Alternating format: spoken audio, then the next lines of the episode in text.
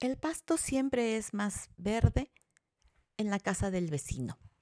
Muy buenos días, te saluda Glendy Rodríguez del podcast Semillas de Luz para Mamá. Y me encanta hoy compartirte la frase de Eleanor Roosevelt que dijo, la comparación es la ladrona de la felicidad. Y bueno, como sabemos, la manera en que muchas veces nos comportamos nosotros los seres humanos, incluso como adultos, es comparando nuestro éxito, comparando lo que logramos, lo que obtenemos en relación a las demás personas. Estamos a veces contentos con algo hasta que vemos que una persona tiene lo que consideramos mejor en nuestra apreciación. Entonces, el comparar a los chicos es también una forma de irles robando esta felicidad. Nunca es demasiado repetitivo ni reiterativo el estar brindando a nosotros mismos y a nuestros jóvenes adolescentes palabras de afirmación.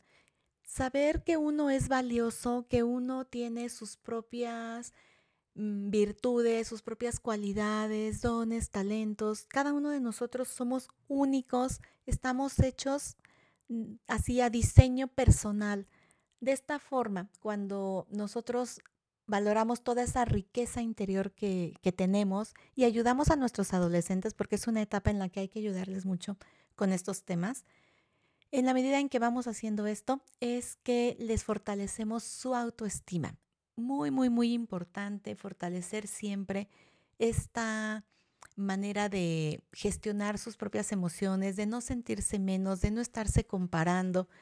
Las cuestiones materiales aunque son lindas y muchos las disfrutamos enormemente, pues no son lo que determina nuestro valor.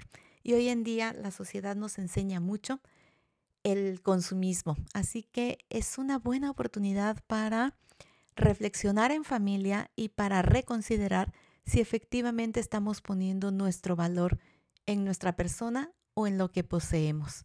Eres único, eres valioso, eres alguien hecho a imagen y semejanza, según la creencia de cada quien, de un creador muy poderoso. Así que esta es mi reflexión para hoy y te invito a que lo hagas contigo misma, con tu familia y lo compartas con todos aquellos que puede estarle aportando valor esta reflexión. Soy Glendy Rodríguez y como siempre te invito a que juntas sigamos haciendo una experiencia de armonía en tu familia. Te abrazo con muchísimo cariño nos escuchamos el día de mañana.